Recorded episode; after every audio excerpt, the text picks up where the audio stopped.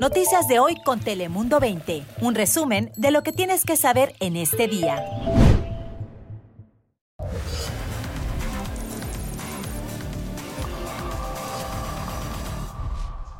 ¿Qué tal? ¿Cómo estás? Llegó el fin de semana. Muchas gracias por estar aquí como siempre. Comienza Dale Play. Te saluda como cada día Fabián Bouces. Así que sin más nos vamos de inmediato con nuestro top 5 de hoy. Bienvenidos.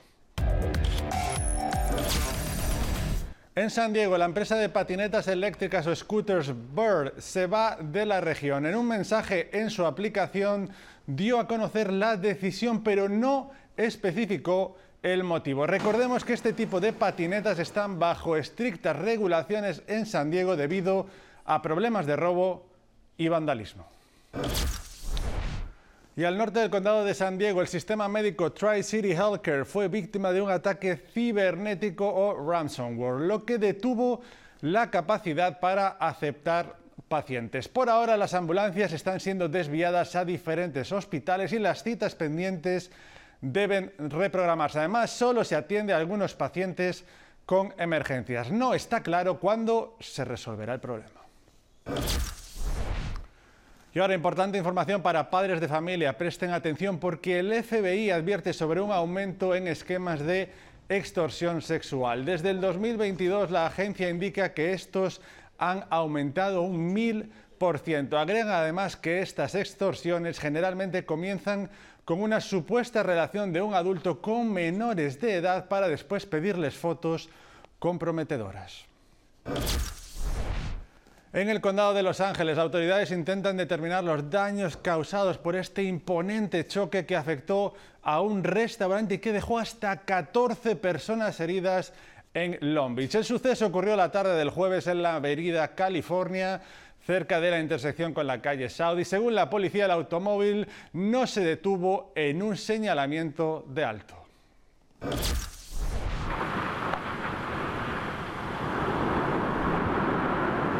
Y el jueves les hablábamos de esto, de las llamas que provocaron la destrucción del histórico hangar militar en Tustin. Pero hay más consecuencias porque este incendio trajo grandes consecuencias a la salud. Estas instalaciones contenían asbestos, provocando una emergencia sanitaria en el condado de Orange. El lunes la Junta de Supervisores del condado se reunirá para ratificar el estado de emergencia declarado. Se pide a la comunidad tomar precauciones.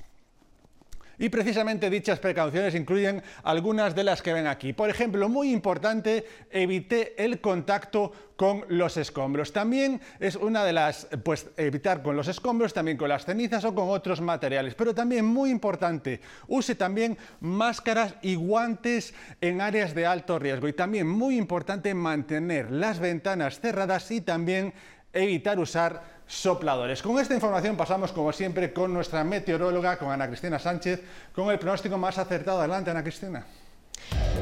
Muy feliz fin de semana. A lo largo de los siguientes días tendremos varios cambios en la región. Tenemos un fin de semana con condiciones secas, agradables, temperaturas frescas al norte del estado. Sin embargo, para la semana entrante se avecina una tormenta invernal que va a traer algo de lluvia y hasta nieve, además de descenso en temperaturas. Esto sería ya durante la siguiente semana. Mientras tanto, a lo largo de las horas nocturnas tendremos esas temperaturas en el área de la bahía en el rango de los medios a altos 50 y para este fin de semana durante las horas de la tarde, las temperaturas se mantendrán en los altos 60, cerca de los 70 grados. Esto es para el área de la bahía. Mientras tanto, en la zona de Sacramento, este fin de semana, las temperaturas máximas oscilando entre 70 a 72 grados, con condiciones de hecho bastante agradables. A lo largo del Valle Central, máximas entre 71 a 72, Fresno 71 como la máxima, cielo mayormente despejado y condiciones bastante agradables durante este día de veteranos y el resto del fin de semana. Así que temperaturas al sur de California en el rango de los medios a altos 70 para la zona costera, en Los Ángeles en el rango de los bajos 80. Así que será un fin de semana con temperaturas un poco sobre lo normal para esta temporada del año gracias a esos vientos de Santa Ana que en el condado de San Diego la ráfaga solamente alcanzando las 30 millas por hora. Así que fin de semana seco, cálido, en el condado de San Diego máximas alrededor de los 80 y la semana entrante tendremos esa tormenta invernal en camino. Regreso contigo, Fabián. Gracias Ana Cristina. En temas de California se avecina una nueva huelga y es que el sindicato que representa a unos 1.100 trabajadores de las 22 universidades del sistema universitario Cal State hace un llamado para irse a la huelga el próximo martes 14 de noviembre. Ellos aseguran que los trabajadores del sistema UC tienen mejores salarios por hacer el mismo trabajo. Y ahora quería preguntarte algo. ¿Alguna vez quizás te has preguntado cuál es la ciudad más segura de todo California? Pues aquí tenemos la respuesta. Se trata de la ciudad de Fresno, que en los últimos años ha conseguido reducir significativamente las tasas de tiroteos y homicidio. ¿Cómo? Nuestro compañero Carlos Trejo habló con el jefe de policía para saber el por qué. Aquí tienen. Son casi 100 menos. Los números no mienten. Cuando Paco Valderrama, jefe de la policía de Fresno, llegó a esta ciudad, el crimen era muy alto. En el 2021 fueron 74 homicidios al año. En el 2022 fueron 60 homicidios. Hoy, en lo que va de este 2023, hay 27 homicidios en la ciudad de Fresno. Son varias cosas que hemos hecho durante los uh, últimos tres años que realmente hemos podido encontrar más policías nuevos. Hoy día tenemos 848 policías trabajando hoy día que son más policías que hemos tenido en la historia aquí en Fresno. El jefe de la policía de Fresno también acredita este bajo número de criminalidad a la tecnología que están usando en contra de los malhechores y también la comunicación que hay entre los agentes y la comunidad. Tenemos una lista de, de todo crimen violento hablamos de lo que está sucediendo, identificamos a las personas que son los culpables, identificamos a las áreas donde, donde están pasando estos crímenes violentos y eh, somos un departamento de policía más proactivo. Vamos a poner policías en esas áreas donde, donde nos necesitan más. También los tiroteos han uh, disminuido. Ah, por el 22%, ah, que es significante, pero, pero más estamos viendo menos y menos tiroteos entre pandilleros, que es realmente eh, el 90% del, del crimen violento aquí en Fresno. Regresamos ahora aquí al sur de California porque ante la emergencia por la crisis migratoria en nuestra frontera, la Junta de Supervisores del Condado de San Diego habilitó su primer centro para migrantes. Nuestra compañera Claudia Simones nos cuenta cómo operará este lugar. Claudia. ¿Qué tal? Son cientos de migrantes los que llegan a este centro de apoyo día a día, donde logran cargar sus celulares, obtener información sobre los distintos recursos disponibles para ellos, como por ejemplo servicio de transporte, alojamiento, reciben calzado, prendas de vestir, productos de higiene personal e información para comprar un boleto de avión, ya que la mayoría llega a San Diego solo para permanecer un par de días e incluso horas mientras logran establecer comunicación con sus familiares. Y es que como sabemos, gran parte de quienes llegan al país en busca de asilo ya tienen familia aquí. Y este solo es un centro temporal para que se pueda dar la reunificación entre familias. La supervisora Nora Vargas, quien ofreció un recorrido de las instalaciones del albergue temporal esta mañana junto a otros líderes gubernamentales, nos dice que los 3 millones de dólares que fueron otorgados por el gobierno federal para brindar estos servicios está por terminarse a mediados de diciembre y teme esto ponga a los migrantes en una situación aún más vulnerable, por lo que pide el apoyo de las autoridades federales para continuar brindando ayuda. Es la información que tenemos ahora de regreso con ustedes. Gracias Claudia. Seguimos en la frontera porque este jueves llegó el presidente mexicano Andrés Manuel López Obrador a Baja California. Este viernes estuvo en Tijuana donde dio su acostumbrada mañanera y durante el fin de semana visitará algunas obras públicas y participará en el denominado informe de resultados de la gobernadora María del Pilar y el cual pues será este domingo y también podrás ver aquí por nuestro canal de streaming que iniciará a las 10 a.m. Y como cada fin de semana nos acompaña nuestra compañera aquí, Cristin Valdivia, con lo último del entretenimiento. Cristin, bienvenida. Hola, hola Fabián, ¿cómo estás?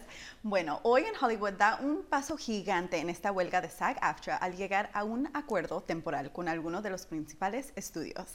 Después de casi cuatro meses de huelga, los representantes del sindicato SAG-AFTRA y de los estudios AMPTP llegaron finalmente a un acuerdo tentativo, poniendo fin a esta huelga histórica.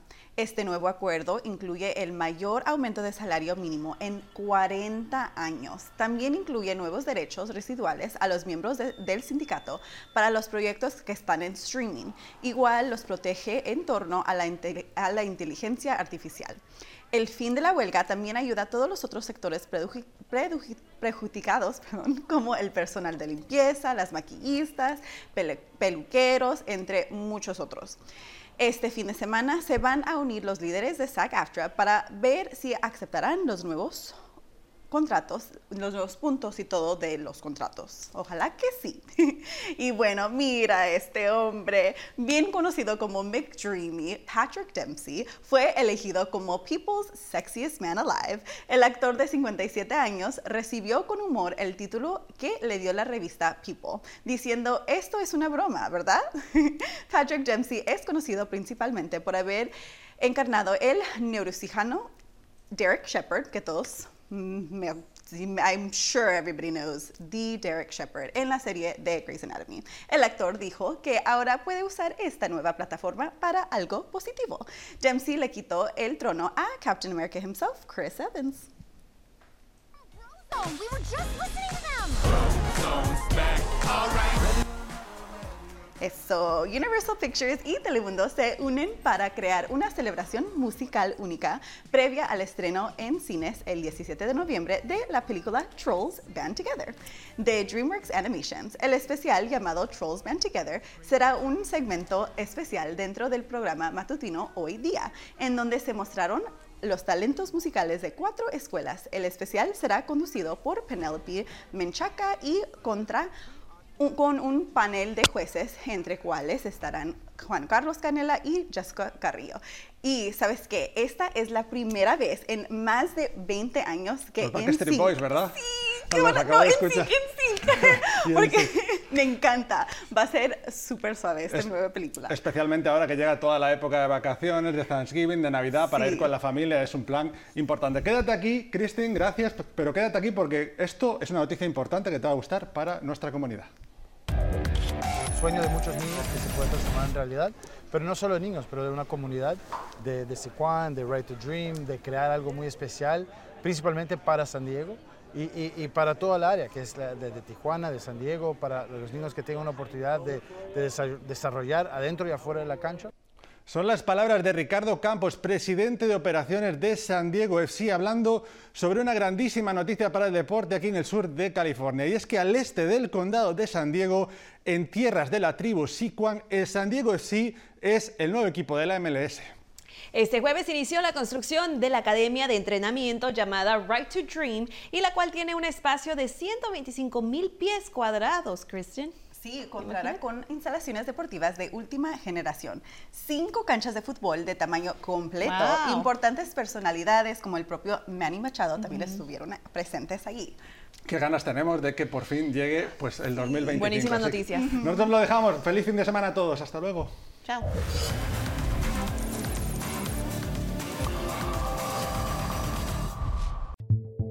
Noticias de hoy con Telemundo 20. Suscríbete para recibir alertas y actualizaciones cada día.